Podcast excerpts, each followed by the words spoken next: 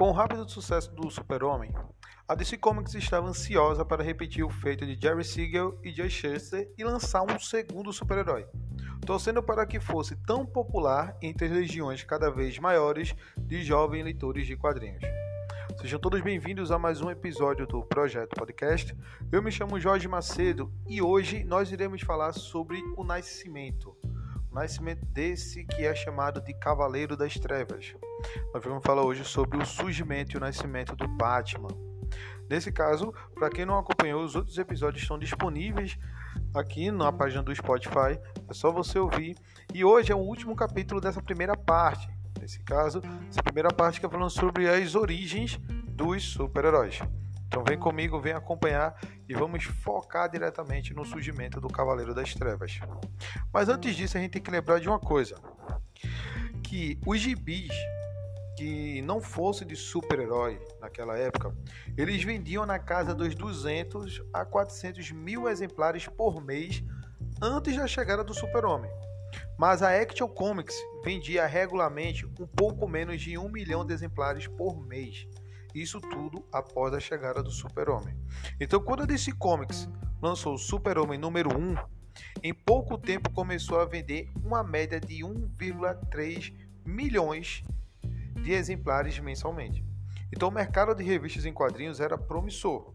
Então, lançar outro gibi com um super-herói ao estilo do Super-Homem parecia fazer sentido naquela época. Então, pouco progresso após esse lançamento foi alcançado até que o editor da DC, que na época era o Vin Sullivan, nesse caso o Vin Sullivan, para quem não, quem já ouviu o, o podcast do Super-Homem, prestou bem atenção que foi o homem que descobriu, né, que descobriu o Super-Homem. Era o cara que era o, o editor-chefe lá na DC Comics na época. Então ele sugeriu para Bob Kane, que era um cartunista pouco conhecido, e nesse caso ele também era um colaborador ocasional da DC, certo? Ele, ele sugeriu para o Bob Kane que ele tentasse criar um super-herói novinho em folha. Nesse caso, gente, Bob Kane nasceu em ele nasceu com o nome de Robert Kahn, certo? Ele era o nome dele. Ele nasceu em Nova York no ano de 1915 e ele foi amigo de colégio de Will Eisner, nesse caso o criador do The Spirit, ok? E o pai de Kane trabalhava no New York Daily News, que e no caso o pai dele trabalhava em uma função, mas não uma função jornalística. Então regularmente ele trazia para as casas, é, levava para casa para o seu filho as páginas de quadrinhos que inspiraram a ambição de Kane de ser cartunista. Então ele mudou o nome para Kenny aos 18 anos e foi estagiário de animação no Max Fleischer Studio em Nova York, que nesse caso ele era famoso pelos desenhos da Betty Boop, que depois se tornaria a casa dos curtas de animação do Super-Homem. No caso, ele fazia serviço de freelance ocasionais no estúdio Eisner e Eiger e trabalhava em um, em um papel menor para vários gibis, incluindo o Detective Comics da DC. Então ele teve que cancelar o curso de Belas Artes por causa da Grande Depressão e trabalhar na confecção do tio. Lembrando que a Grande Depressão foi a quebra da Bolsa de Valores de 1929. Então é por isso que vai ser muito mencionado, bem, foi muito mencionado nesse, nessa primeira parte, a Grande Depressão, a Grande Depressão por causa disso. Porque o período das origens dos quadrinhos, o auge em si, começou durante a Grande Depressão. Então, embora é, os dois principais criadores do Batman tenham estudado na mesma escola, certo? Kane só foi conhecer direito o Bill Finger, que no caso Bill Finger era quase dois anos mais velho que ele, quando, quando todos dois ficaram adultos. Então Finger nasceu em Denver, no Colorado, mas se mudou para Nova York ainda criança. Então, o pai de Finger ele tinha uma alfaiataria e também foi fechada durante a Grande Depressão. Então, no caso, Bill Finger ele começou a aceitar alguns vamos dizer, alguns bicos humildes, inclusive como motorista de táxi e vendedor em uma chapelaria e sapataria. Então, quando ele conheceu Bob Kane, ele descobriu um amor mútuo por gibis e tiras de quadrinhos de jornais. Então, juntos, eles decidiram entrar no mercado, mas Kane tinha mais tino comercial do que Finger. Então, o primeiro trabalho da dupla que foi escrito por Bill Finger e ilustrado por Kenny, incluiu as tiras de Rust and the Hill Pauls e também de Clip Carson na Adventure Comics e na Action Comics da DC. Os créditos para esses trabalhos apenas mencionam Bob Kane. Então Bob Kane sabia que Siegel e Shuster não só tinham seguido um serviço regular, como também salários mais altos graças ao Super-Homem. Então, é, eles foram encorajados pela DC Comics, certo? Ele resolveu inventar um super-herói igualmente marcante.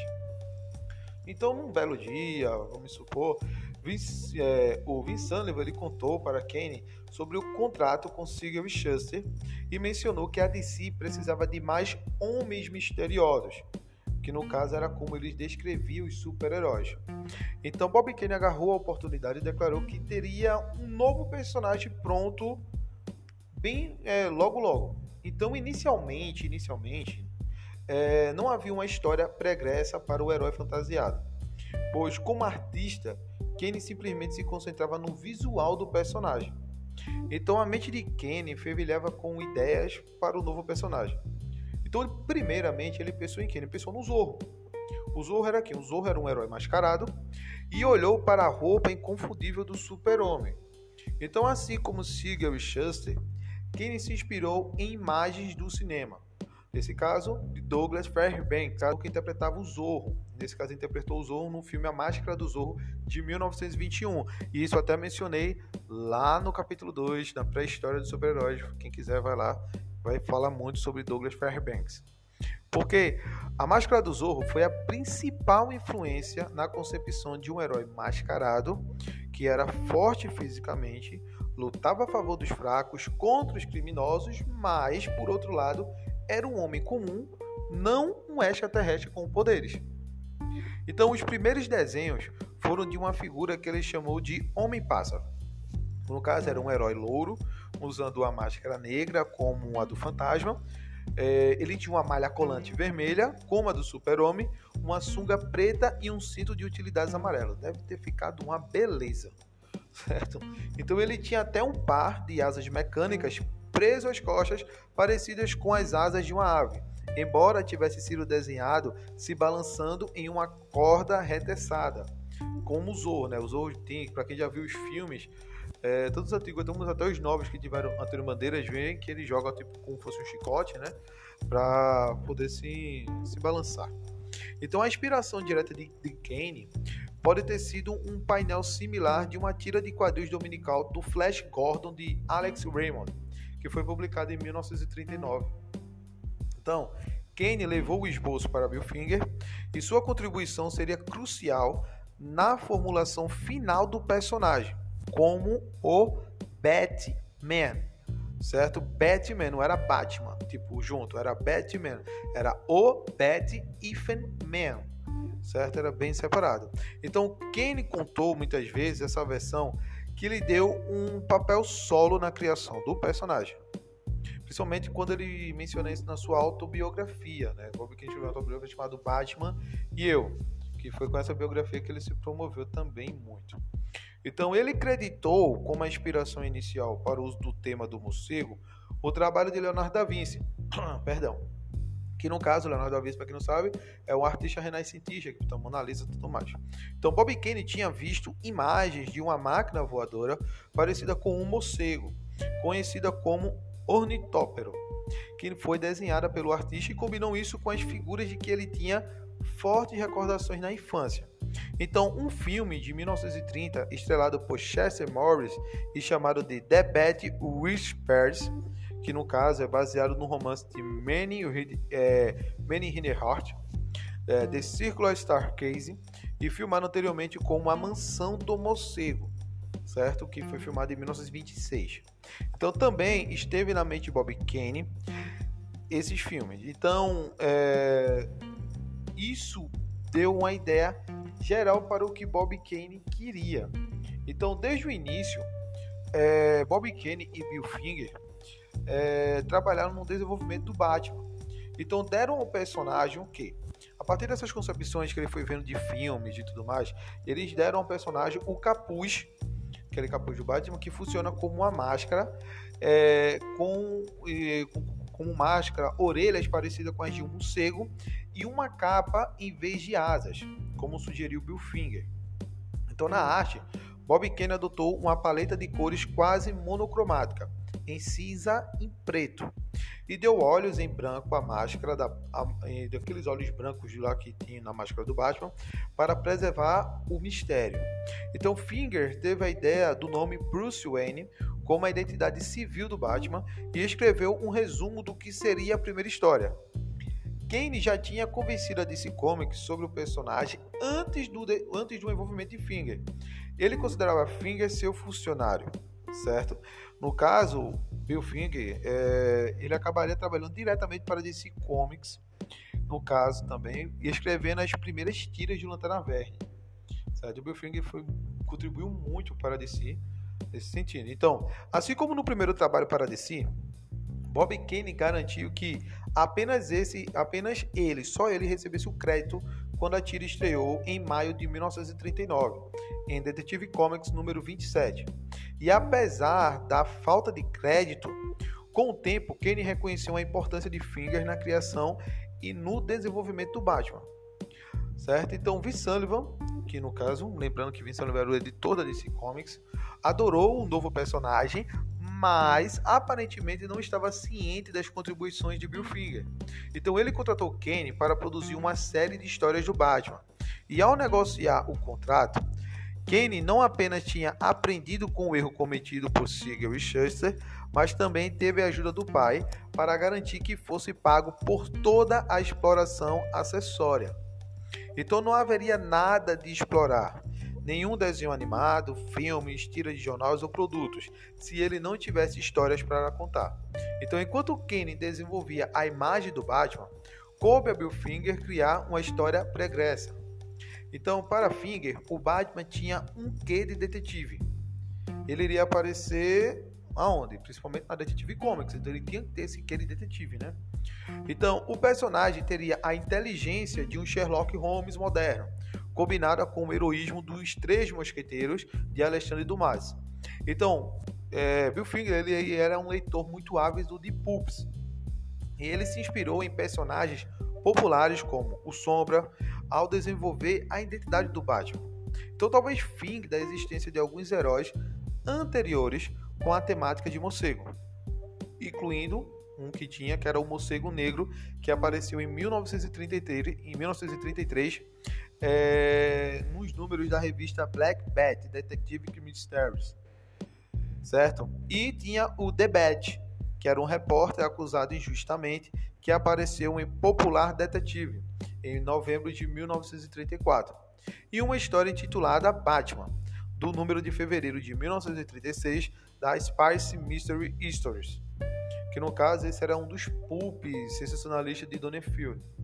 Então o mais interessante é The Bat, que adotou a identidade do alter ego após se inspirar em um morcego que entrou voando pela janela, que um, no caso essa cena é uma cena que posteriormente seria recriada com fidelidade na história da origem do Batman e também foi recriada essa, essa mesma cena no filme do Batman Begins de, de, de 2005, né, o Batman do Nolan.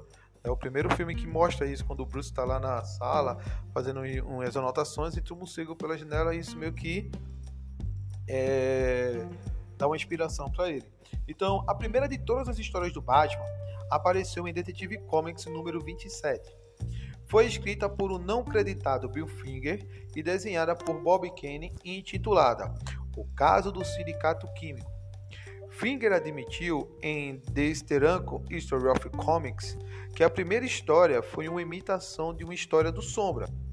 Então, esse conto do Sombra foi recuperado em 2007 pelos pesquisadores Anthony Tolin e Will Murray.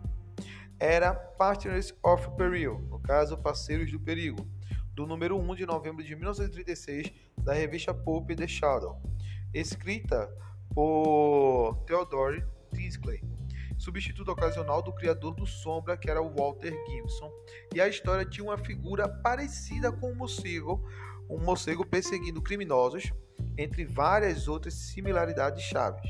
Então a pressa com que as primeiras histórias do Batman foram criadas pode explicar por que Finger e Kane se inspiraram em fontes preexistentes, ou propor que Finger e Kenny se inspiraram em. É, ou, no caso também o processo. Propor não. Caso, o processo dos dois pode simplesmente ser comparado ao de Siegel e Shuster no Super-Homem. Porque eles foram influenciados por tudo que os cercava, de personagens de ficção pulp aos heróis de cinema. Então a chegada do Batman abriria os portões para uma enxurrada de super-heróis no início da década de 1940. Entre a Action Comics número 1, que no caso é a primeira aparição do Super-Homem, e a chegada do Batman na, Detective Comics número 27, houve apenas três outros super-heróis e cada um deles devia mais à ficção pulp do passado do que à nova geração. O primeiro é o The Arrow, que era da Funny Pages, que foi o primeiro super-herói americano a ter o arco e flecha como principal atributo.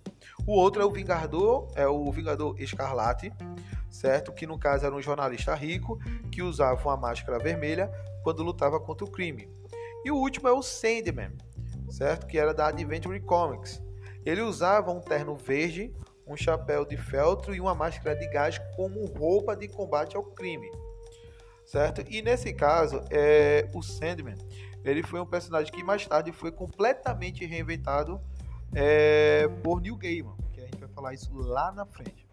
Então, depois do Batman, haveria muito mais super-heróis fantasiados lutando pelos centavos dos jovens leitores de revistas em quadrinhos. Então, ao contrário do Super-Homem, que passou por uma revisão inicialmente, permitiram que o Batman causasse a morte dos vilões na luta contra o crime. O personagem era um vigilante que considerava jogar um vilão dentro de um tonel de ácido como um fim digno para a laia dele. Então, nas primeiras histórias, o Batman não se furtava a matar bandidos a tiros, mesmo que fossem vampiros, como em uma história em duas partes que foi lançada em setembro de 39. E assim, em pouco tempo, seguindo o modelo do Super-Homem, as armas de fogo sumiram, pois Finger e Bobby Kane passaram a desenvolver uma série de apetrechos incríveis para o super-herói. E as tiras ficaram um tanto quanto mais leves do que a abordagem original do Justiceiro Raivoso. Então, do famoso elenco coadjuvante que apareceu nas histórias do Batman ao longo dos anos, apenas o comissário Gordon surgiu na primeira aventura. Sem saber da dupla identidade do Batman, Gordon acha que Bruce Wayne é um jovem legal que deve levar uma vida entediante. Parece não ter interesse em nada. Então a história de O Caso do Sindicato Químico é apenas uma trama simples de assassinato entre sócios, interessante apenas por ter apresentado um novo herói. Então, ao longo das primeiras histórias, Bill Finger ele desenvolveu o personagem do milionário Bruce Wayne e seu alter ego combatente do crime, bem como um, bem como um elenco coadjuvante de habitantes de Gotham City. Embora que, lembrando só dar uma curiosidade também, que é, de início uh, Gotham City não era chamada assim, tá? Ela só começou a ser chamada assim, ela só foi batizada, a cidade que o Batman só foi batizada desse jeito em 1941 então, enquanto o Bob Kane refinava os desenhos do mais novo super-herói, ele dava o maxilar mais pronunciado, é, o Batman é, ele frustrou ladrões de joias na segunda aparição, enquanto na terceira história o Batman encontra o Doutor Morte e apresentava o primeiro vilão recorrente do super-herói. Então, ao levar um tiro de um capanga armado, a história também estabeleceu que, ao contrário do super-homem, balas podiam machucar o Batman. E a aventura também mostrou o primeiro uso do agora famoso cinto de utilidades do Batman, cheios de apetrechos de combate ao crime. O escritor Gardner Fox, que foi funcionário da DC por muito tempo e também foi uma figura muito significativa na era de ouro dos quadrinhos, ele assumiu os números 31 e 32 e apresentou o Bat-Girocóptero e o Bat-Irangue. E só para deixar mais uma curiosidade também, que o uso do prefixo bat, certo, rapidamente se tornaria totalmente exagerado, né? Porque, bem como uma noiva logo esquecida para Bruce Wayne, Fox deu início à paixão do Batman por apetrechos extravagantes, um traço de um traço de personalidade que continua até os dias de hoje, e é mostrado não só nos quadrinhos como nos filmes também. reanimações e tudo mais.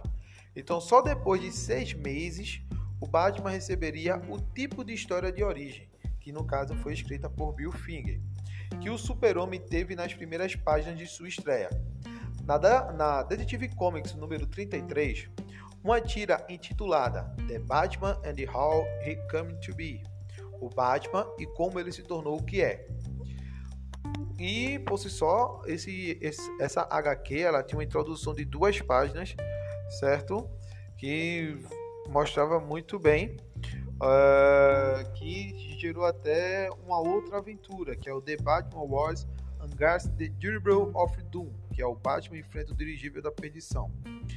E no caso, nessas duas tiras ele revelou que o playboy milionário Bruce Wayne era um órfão que perdeu os pais na infância quando eles foram mortos por um assaltante não identificado. Que no caso, depois de um tempo foi revelado que era o bandido Joy Chill, numa versão de 1948, numa versão de 1948 depois de Origem do Batman. Então, a criança traumatizada nutre uma série de vingança ao crescer e acaba usando a herança e os anos de preparação física e mental para ser um justiceiro como forma de vingar os pais. Enquanto a história de origem do Batman repete um pouco a do Super-Homem, a missão dele é pessoal, motivada pela tragédia sombria em vez da angústia cósmica e mostra que o ingresso do Batman no mundo do crime como um vingador foi inspirado por um morcego que entra voando por uma janela aberta, o que faz Bruce Wayne adotar a fantasia de um homem morcego para esconder a verdadeira identidade. Ao se vestir como uma criatura da noite, negra e terrível, ele resolve assustar aqueles que aterrorizam Gotham City através do crime ao considerar os criminosos da cidade um grupo de supersticioso e covarde. E no caso, o texto do quadrinho encerra o seguinte: E assim nasceu essa estranha figura das trevas, esse vingador do mal, o Batman. Que é meio que parecido com as últimas palavras do comissário Gordon no filme Batman Cavaleiro das Trevas de 2008, né? Então, em 1940, o Batman estrelava o próprio gibi, assim como fez o Super-Homem enquanto continuava a aparecer em Detective Comics. Ele e o Super-Homem tornariam a DC Comics a editora de revistas em quadrinhos campeã de vendas na década de 1940. Então, Bruce Wayne, ele era o quê? Ele era um cara criado na riqueza dentro do que seria chamado de a majestosa mansão Wayne, que no caso, essa frase é uma frase bem, bem memorável para quem já assistiu o seriado dos anos 60 do Batman. Então, Bruce Wayne teve tempo e dinheiro para se preparar para uma vida de combate ao crime. Ao contrário do Super-Homem, que sob o disfarce de Clark Kent fez questão de se cercar de humanos comuns, por exemplo, como Lois Lane, para melhor compreendê-los. Então, Wayne inicialmente foi um solitário, um justiceiro que trabalhava sem ajuda. No entanto, conforme comentou Bill Finger, que ele dizia que o Batman era uma mistura de Douglas Fairbanks com Sherlock Holmes. Então, se era uma mistura, a gente sabe que Sherlock Holmes, para quem conhece a história, ele tinha o Watson. Então, o que ele procurou saber o quê? Que o Batman ele precisava de alguém para poder trocar ideias, certo? E nesse caso, meio que tava ficando meio que cansativo produzir aqueles quadrinhos colocando o Batman pensando. E foi com isso, ele dizia, ele, ele meio que pensou dizendo assim, se o Batman era como Sherlock Holmes, o Batman precisava do seu Watson. Então aí que surge o Robin. O Robin, que era o menino prodígio, Robin, um menino prodígio. E foi apresentado o primeiro Robin, que é o Dick Grayson, que era um, acrobata, um, um acrobata que também ficou órfão, que nesse caso ele apareceu na Detective Comics número 38. Ok? Então, é, assim como aconteceu com Lois Lane, lá no Superman, a chegada do Robin serviu para humanizar o Batman. Então, ao deixar de um justiceiro solitário, ele agora era responsável pela segurança de outra pessoa. E após terem se recusado a pagar um esquema de extorsão, os pais de Dick Grayson, John e Mary, que no caso comandavam os Grayson voadores, que era um número acrobático no circo da família, foram mortos por Zuko, que era um chefe da máfia, o que levou Batman a investigar. Então, como Bruce Wayne, ele assume a responsabilidade por Dick Grayson e torna-se seu tutor legal.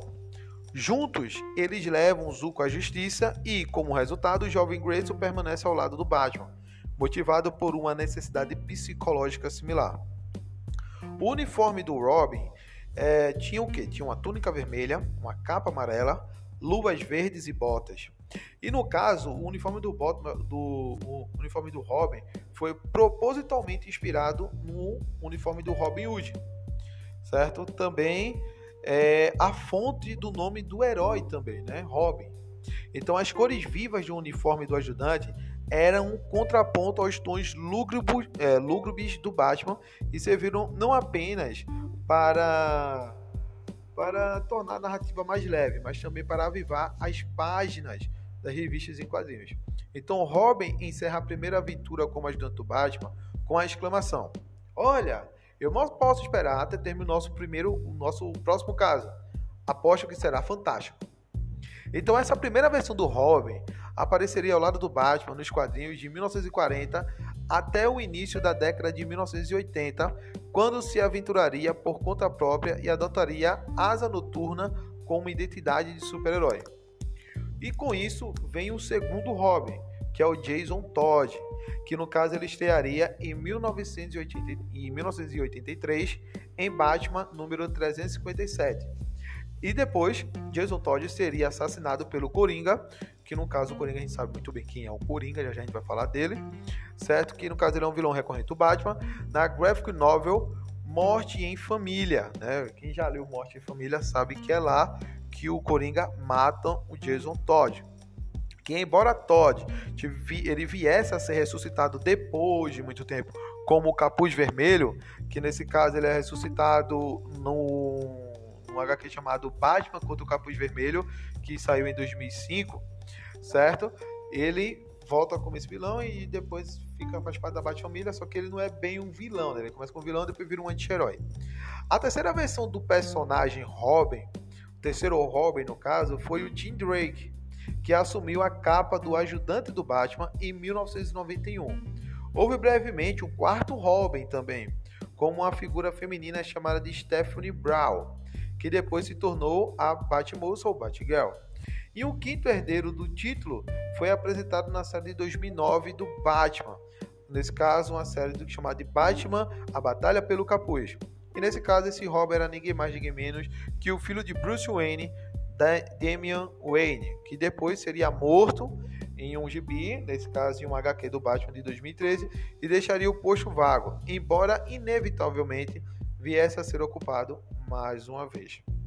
Então, após a chegada do Robin em 1940, as vendas da Detective Comics quase dobraram por causa do grande apelo que o novo personagem teve com a massa de leitores de gibis. Então, em sua maioria, os jovens.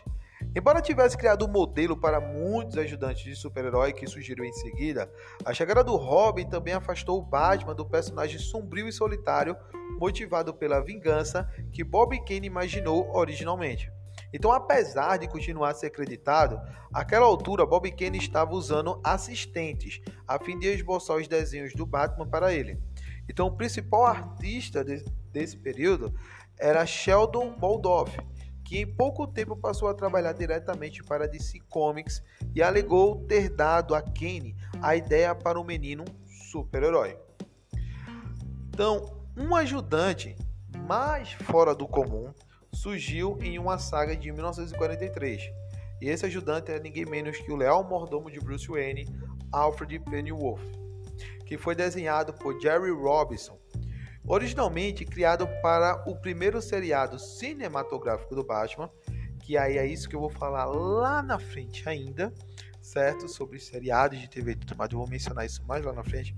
O personagem foi apresentado na revista em quadrinhos do Batman número 16, antes mesmo de o seriado chegar aos cinemas. Embora Alfred rechonchudo das revistas em quadrinhos não tivesse relação alguma com a sua versão tanto quanto mais magra na tela, que no caso foi interpretado, foi interpretado na época pelo ator William Austin, certo? Que também estraria uma tira secundária de longa, de longa duração chamada As Aventuras do Alfred.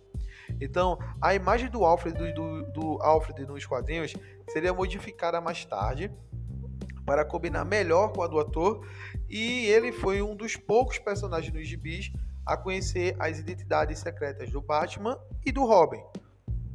Então, outra característica da mitologia do Batman em desenvolvimento foi o principal meio de transporte da dupla, de, da dupla dinâmica, que era o Batmóvel. Embora o Batman sempre tivesse dirigido pela cidade em carros velozes, estes eram um pouco mais do que os modelos comuns dos anos 40 disponíveis nas concessionárias do, país. Então, o primeiro veículo, um sedã escarlate, depois se tornou um conversível azul para complementar a paleta de cores do super-herói. E em 1941, o carro ganhou um desenho de morcego no capô. E os escritores da tira começaram a se referir ao veículo como Batmóvel.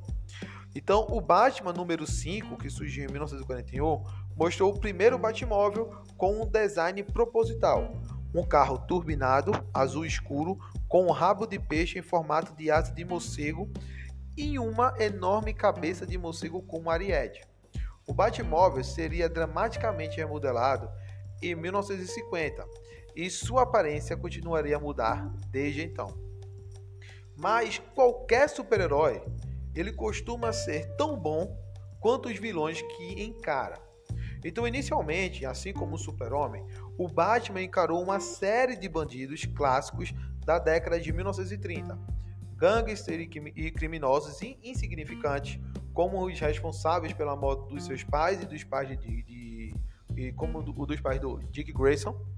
E, no entanto, a coleção dos vilões do Batman cresceria exponencialmente e forneceria uma galeria de atores bem malucos para é, a cruzada de capas que eles iriam combater durante todos esses anos. E o primeiro vilão, que eu já mencionei aqui, é o Dr. Morte, que surgiu na, na Detective Comics número 29. Que ele foi o primeiro vilão recorrente e criou um modelo para muitas das figuras mais bem-sucedidas que logo surgiram. Seu golpe era a extorsão, a ameaça de soltar uma arma química letal em Gotham City. O Dr. Morte foge graças a uma explosão detonada por ele mesmo em seu laboratório. O vilão retornou no número seguinte com o rosto desfigurado, graças à explosão química que lhe deu uma aparência marrom e esquelética. O personagem não seria visto novamente até breves retomadas em 1982 e novamente entre 2003 e 2006 no evento que a DC Comics chamou de Os Novos 52. O outro vilão é o Monge. O Monge era o quê? O Monge é um vampiro de capa vermelha e apareceu na Detective Comics número 31, somente para ser morto pelo Batman em seu caixão através do uso de balas de prata. Assim como o Dr. Morte, o Monge foi revivido várias vezes e muitas décadas depois, inclusive em 1982, na Detective Comics de número 515. E na minissérie de 2006, Batman e o Monge Louco. Vilões sobrenaturais, porém, seriam raros no futuro, como a gente pode ver. Então, essa dupla foi apenas o começo de uma coleção pitoresca de desajustados malévolos que Batman e Robin enfrentariam com o passar das décadas. E uma explicação é que os vilões megalomaníacos, cada vez mais exagerados das revistas e quadrinhos, refletiam o medo e a angústia crescentes com a ascensão do fascismo na Europa na época. O professor Hugo Strange, que apareceu na Detective Comics número 36, foi outro cientista profissional que traiu a sociedade.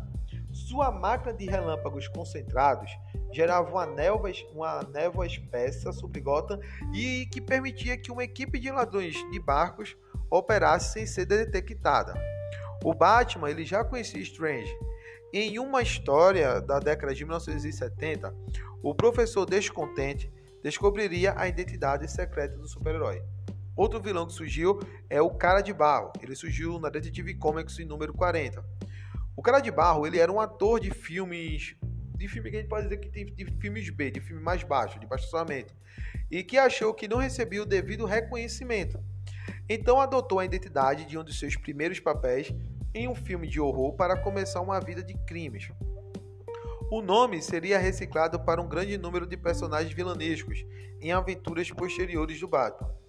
Jack Schiff, o principal editor de gibis do Batman na década de 1940 e 1960, percebeu logo de início a necessidade de vilões especiais. Então a publicação do Batman número 1, que surgiu, que saiu em 1940, permitiu a expansão no número de vilões com quem um herói justiceiro pudesse competir. E o principal era o Coringa, o príncipe palhaço do crime. O criminoso psicopata com deturpado, deturpado senso de humor travesso. O Coringa se tornaria o maior antagonista do Batman, aparecendo diversas vezes em vários tipos de mídias, de gibis, de filmes e até jogos de computadores e tudo mais. Então a origem exata do personagem tem sido contestada, pois Kenny Finger e Jerry Robinson alegam terem tido parte na criação do Coringa. Bob Kane disse que Robinson sugeriu que a carta do Coringa fosse a base para um novo vilão, que ele combinou com as lembranças de um personagem interpretado por Conrad Veidt em O Homem que Ri, que é um filme mudo de 1928. Por quê? Esse filme ele é baseado em um romance de Victor Hugo e o filme expressionista alemão tinha Verdi interpretando Gwynplaine com um rosto desfigurado e um sorriso rasgado de orelha a orelha. E Kenny transpôs este visual diretamente para o Coringa. Então, se você olhar a imagem do lá do, do Conrad Veidt no, no Homem que Ri e for ver a imagem do primeiro Coringa que saiu nos quadrinhos, já é muito idêntica. Então, vestindo um terno roxo, o Coringa via o crime como diversão, e seus atos criminosos eram acompanhados por piadas de mau gosto ou uma tendência ao humor negro. Como um reflexo do Batman, o Coringa empregava uma série de apetrechos, incluindo objetos engraçados, como cartas de baralhos com, lâmina, com lâminas embutidas, tortas feitas com cianureto, charutos explosivos recheados de nitroglicerina e flores que espirram ácido, e uma campainha mortal. Então, os itens comuns é, de lojas mágicas que as crianças conheciam foram transformados em marcas registradas malévolas, juntamente com a risada insana.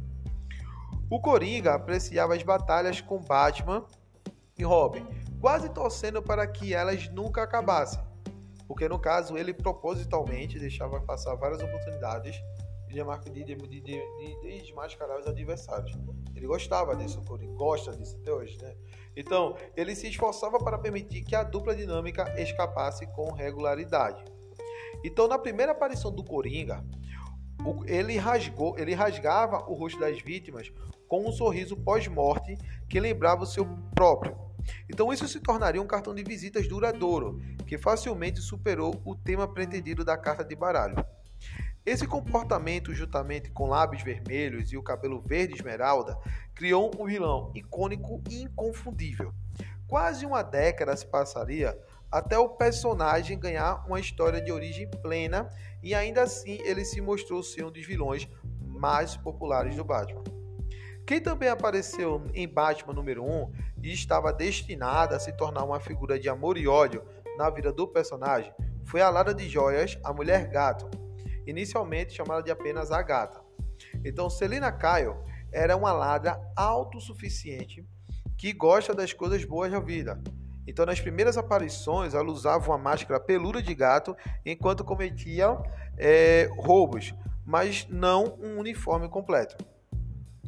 Então, com o passar do tempo e o tempo foi passando, a personagem se desenvolveu como contraponto feminino ao Batman e com uniforme apresentando o mesmo capuz com máscara, as mesmas orelhas e capa. Então, assim como foi o caso do Batman e o Coringa, Bob Kane se inspirou no cinema à procura de um arquetipo para essa nova vilã e acabou se decidindo pela diva loura Jean Harlow, uma estrela em pin-up famosa da década de 1930, certo? E na segunda aparição da Mulher Gato foi quando ela foi chamada assim, quando na segunda aparição dela, que foi no Batman número 2, que ela foi chamada de Mulher Gato. E no caso, é... ela lutou contra o Coringa em uma missão para roubar joias valiosas. Ela portava um chicote e desenvolveu um relacionamento complicado é... e muitas vezes romântico, claro, com o Batman e o Bruce Wayne, nesse caso a mesma pessoa. Então, embora não tivesse recebido uma malha justa inconfundível até 1946. A Mulher Gata ela brilhou na década de 40, antes de a personagem entrar em conflito com a Comics Code Authority em meados de 1950, que vai ser um dos próximos assuntos a serem comentados aqui. E o que resultou em seu desaparecimento dos gibis até ser revivida em meados dos anos 60. Outro vilão popular é o Pinguim. Ele fez sua estreia na Detective Comics em mil, é, na, Detective Comics número 58 em 1941, quando os Estados Unidos entraram na Segunda Guerra Mundial. Então, chefão do crime ardiloso, o baixinho e rotundo Oswald Cobblepot se inspira no Coringa ao entregar guarda-chuvas cheios de truques letais, mas adota a identidade do pinguim para levar adiante suas ambições criminosas. E muitas delas se parecem com as de pássaros. Ele foi perseguido por valentões na infância que, que compararam sua figura gorda e baixa com a de um pinguim.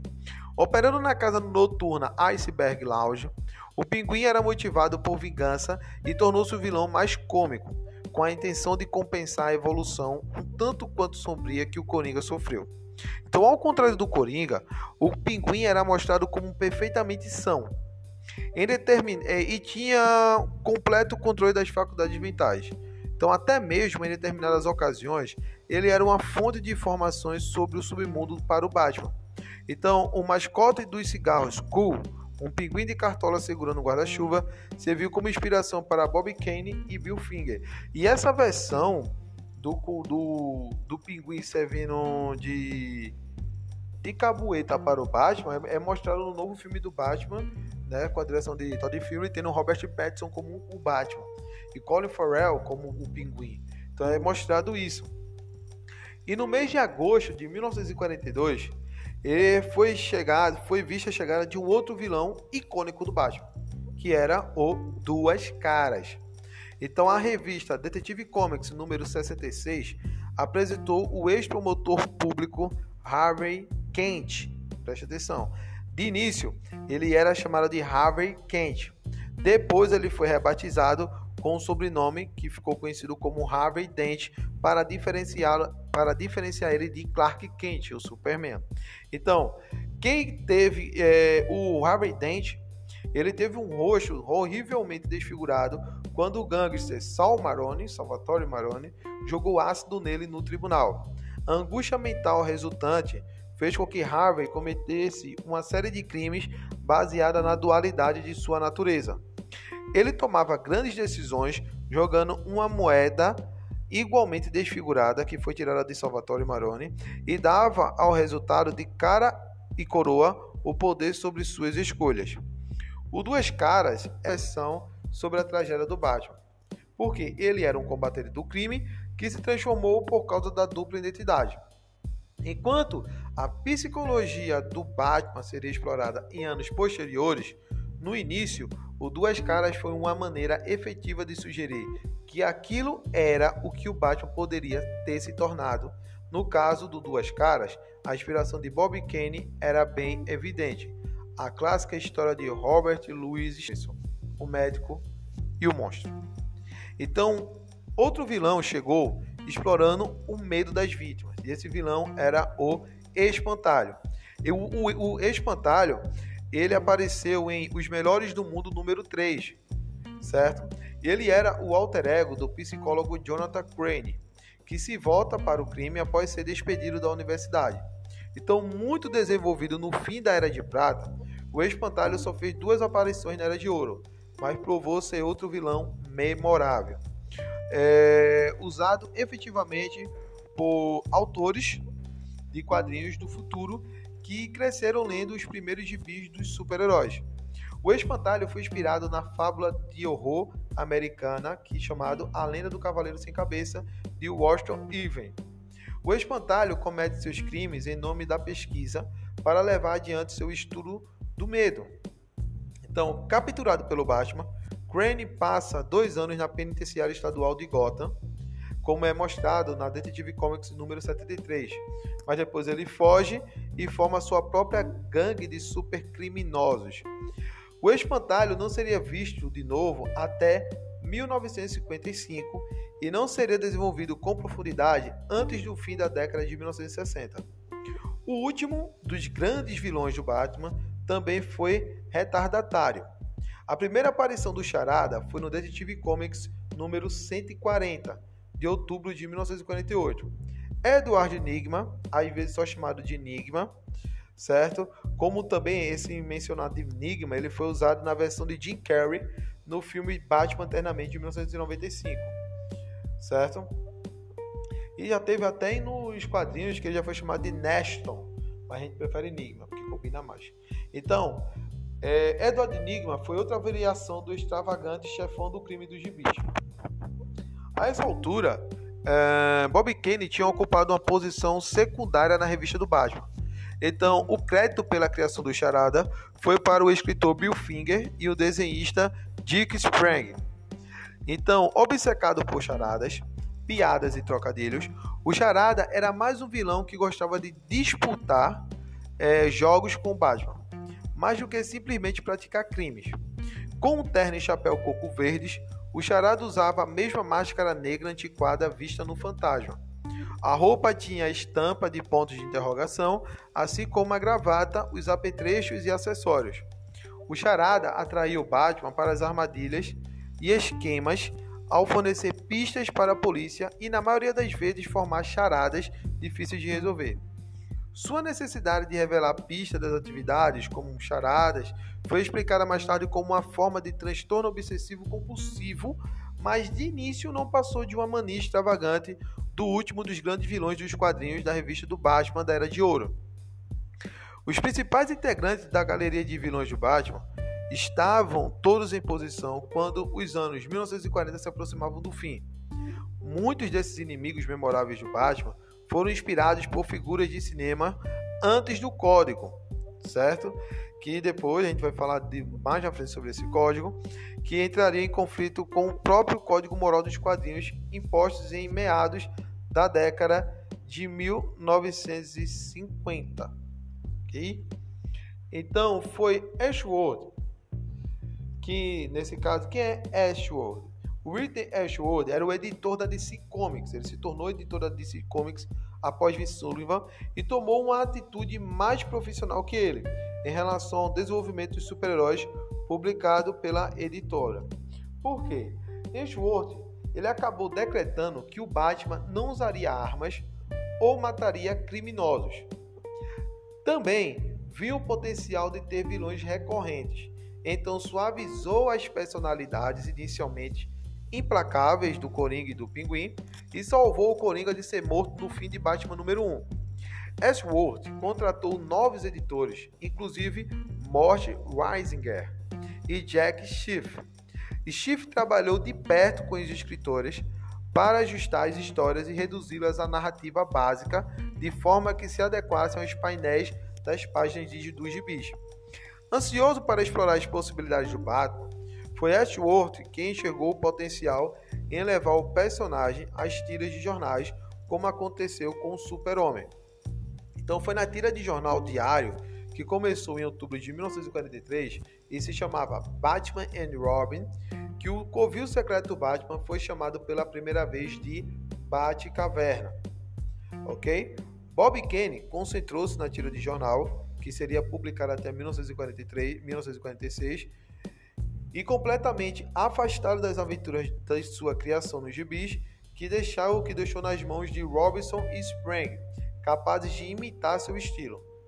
O talento principal da revista em quadrinhos durante a década de 1940 ficou sendo Finger e Sprang, que acrescentaram novos conceitos, ideias, ambientações e personagens à mitologia.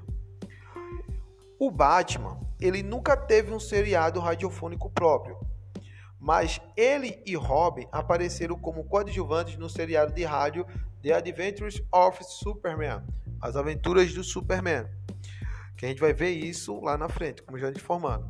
Então, é, o Super-Homem vem ao resgate do Robin, que pede ajuda do Homem de Aço para soltar o Batman do Museu de Cera de Zoltan onde ele ficou aprisionado em animação suspensa. Essa foi a primeira das 13 aparições no seriado radiofônico das aventuras de Superman para Batman e Robin. Os dois geralmente eram chamados quando o ator do Super-Homem, Bud Collier, precisava de uma folga. Então o personagem ficava de, de fora da ação, graças à Kryptonita, abrindo caminho para o Batman e Robin combaterem o crime em seu lugar. No rádio, Stacey Harris interpretou o Batman inicialmente, seguido por Matt Crowley, que acabaria mais associado ao papel, e Ronald Lewis fazia a voz de Robin. Por fim da década, Robin viveria as aventuras solos na revista em quadrinhos da DC Comics, começando na Star Spangled Comics, de número 65. Batman faria participações especiais ocasionais, o que significava que, naquele momento, ele apareceria em quatro gibis diferentes simultaneamente, que eram a Detective Comics, o gibi do próprio gibi dele, o Batman, os melhores do mundo e na Star Implant Comics. Então, para o Batman, a década de 1940 terminaria com alguma resolução em relação à motivação que o guiava, a necessidade de se vingar do assassino de seus pais.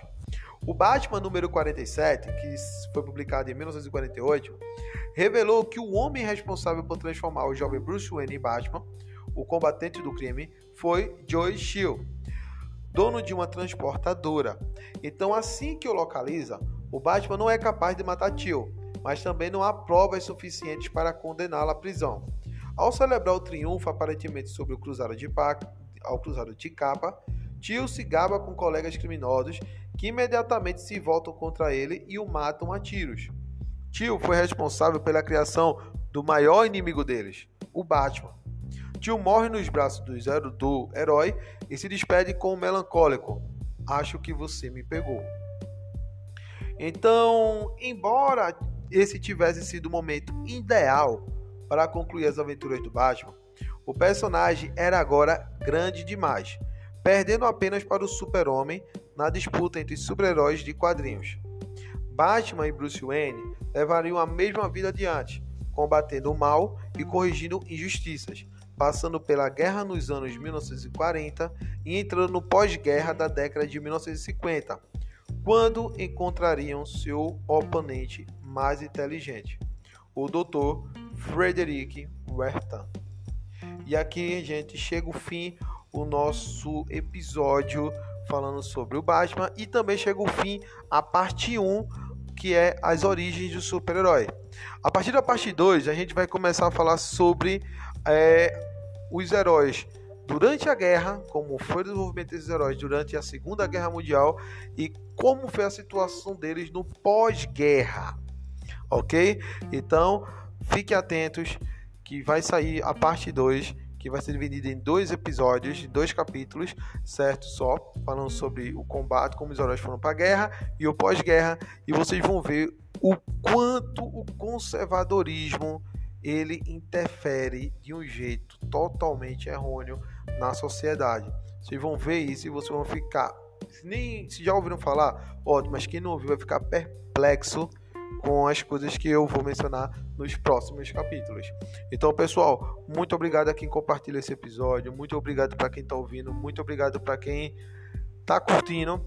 Então, fiquem atentos que vai ser novos episódios e eu prometo que vai ser episódios cada vez mais rápidos para vocês, ok? Porque é muito trabalho, eu tenho que pesquisar, tenho que fazer um roteiro legal para que fique bem legal para vocês ouvirem, beleza?